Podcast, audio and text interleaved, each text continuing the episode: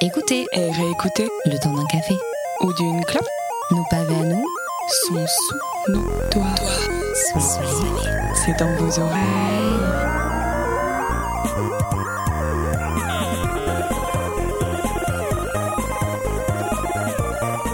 Prenons un bus scolaire en direction d'une quelconque classe verte. Il y a de fortes chances pour qu'une poignée d'écoliers sortent leur console portable, pourtant bien interdite par l'équipe pédagogique. Et si en plus, les 10 écoliers ont eu le bon goût de naître dans les années 90, les consoles portables dégainées étaient sans doute des Nintendo DS.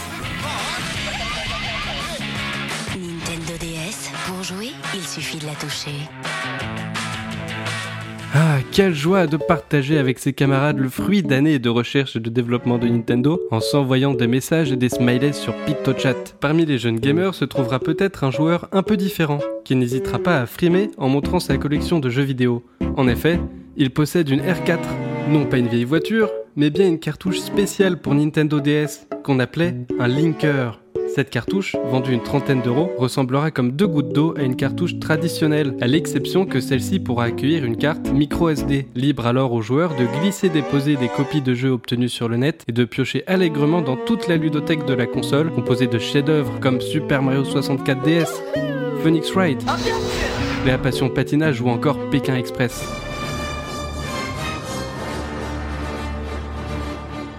Forcément, chez Nintendo, on n'est pas très content de voir que des titres comme Pokémon Platine ont été téléchargés plus de 2 millions de fois. Et 2 millions de ventes de Pokémon Platine en moins, ça veut aussi dire l'équivalent de 100 millions d'euros qui disparaissent. Et fatalement, moins de beurre dans les épinards de Miyamoto. La firme multiplie donc les procès contre les fabricants et revendeurs de ces linkers. Mais dans une société mondialisée où les R4 et autres linkers s'achètent en deux clics sur des sites chinois, ces dispositifs illégaux étaient déjà trop répandus. Et il est encore aujourd'hui très facile de s'en procurer. Si c'est avec la Nintendo DS que le piratage des consoles a explosé, la pratique n'est pas nouvelle. Des copies de disquettes sur Commodore 64, de cartouches sur Super Nintendo, tous les moyens sont bons pour se procurer des jeux vidéo sous le manteau. En 1994, Sony sort la première PlayStation, une console révolutionnaire dotée d'un lecteur CD. Les pirates s'en pourlèchent les babines puisque les graveurs de CD commencent à envahir les foyers des Français. Tout le monde pourrait ainsi faire des copies de Crash Bandicoot depuis son salon. Tout du moins, c'est ce qu'il pensait, puisque Sony avait pensé à tout. Lorsqu'un disque de PlayStation sort d'usine, Sony y grave un message codé, connu sous le nom de Wobble Groove. Seulement voilà, ce code est gravé à un endroit du disque inaccessible aux graveurs du commerce. Coup dur pour les pirates, car si la PlayStation ne trouve pas ce code lors de la lecture du disque, le jeu ne se lancera pas. Malgré tout, le répit de Sony n'est que de courte durée, puisque certains bricoleurs arrivent à se procurer une puce à souder dans la console, et c'est cette puce qui se chargeait de faire croire à la PlayStation que le disque contient toujours le fameux Wobble Groove. Les pirates ont gagné. Du coup, la Play ayant déclaré forfait, certains développeurs se retroussent les manches pour intégrer des protections supplémentaires dans leur jeu. C'est le cas d'Insomniac Games avec Spyro 3. Le gamer de 12 ans ayant récupéré une copie pirate du jeu pourra ainsi s'éclater comme s'il avait une version presque officielle du jeu. Presque, puisqu'à la moitié du jeu, la fée chargée des sauvegardes rappellera au joueur la nature de son crime. I'm sorry, Spyro, but you seem to be playing a hacked version of this game. This may be an illegal copy. Since this copy has been modified, you may experience problems that would not occur on a legal copy. Et à partir de là, le jeu commence à se comporter plutôt étrangement. Le joueur perd des vies tout seul, des joyaux à collectionner disparaissent, tout est fait pour rendre l'expérience Spyro obtenue illégalement la plus frustrante possible. Un coup de génie d'Insomniac Games, puisqu'en testant rapidement le jeu, impossible de déterminer s'il fonctionnera ou non. Un groupe de hackers finira bien par mettre au point un patch contournant la protection mise en place par les développeurs, mais seulement deux mois après la sortie du jeu. Trop tard, car c'est dans ce laps de temps qu'a eu lieu la moitié des ventes totales de Spyro 3.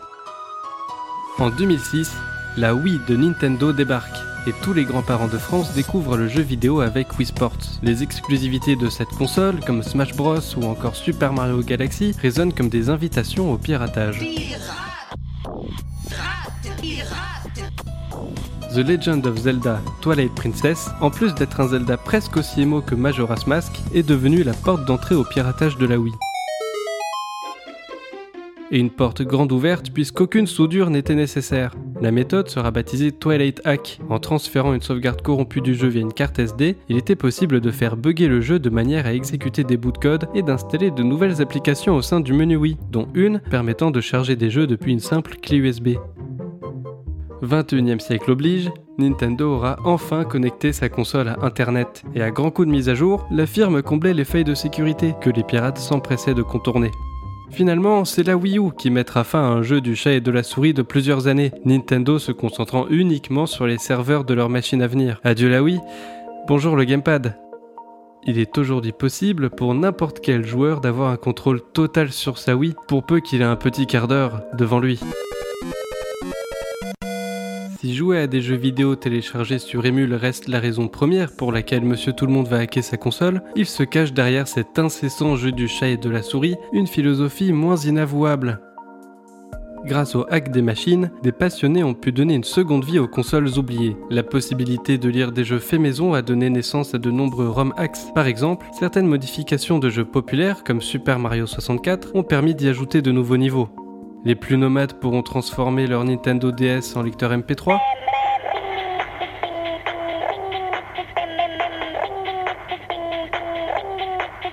Ringard certes, mais résolument alternatif.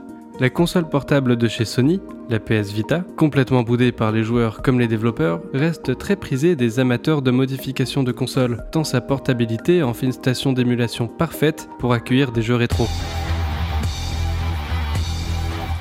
Au final, très peu de consoles résistent au décortiquage des passionnés, au grand bonheur de la scène underground du jeu vidéo, qui prend un malin plaisir à trouver comment se faufiler dans les entrailles de leur machine.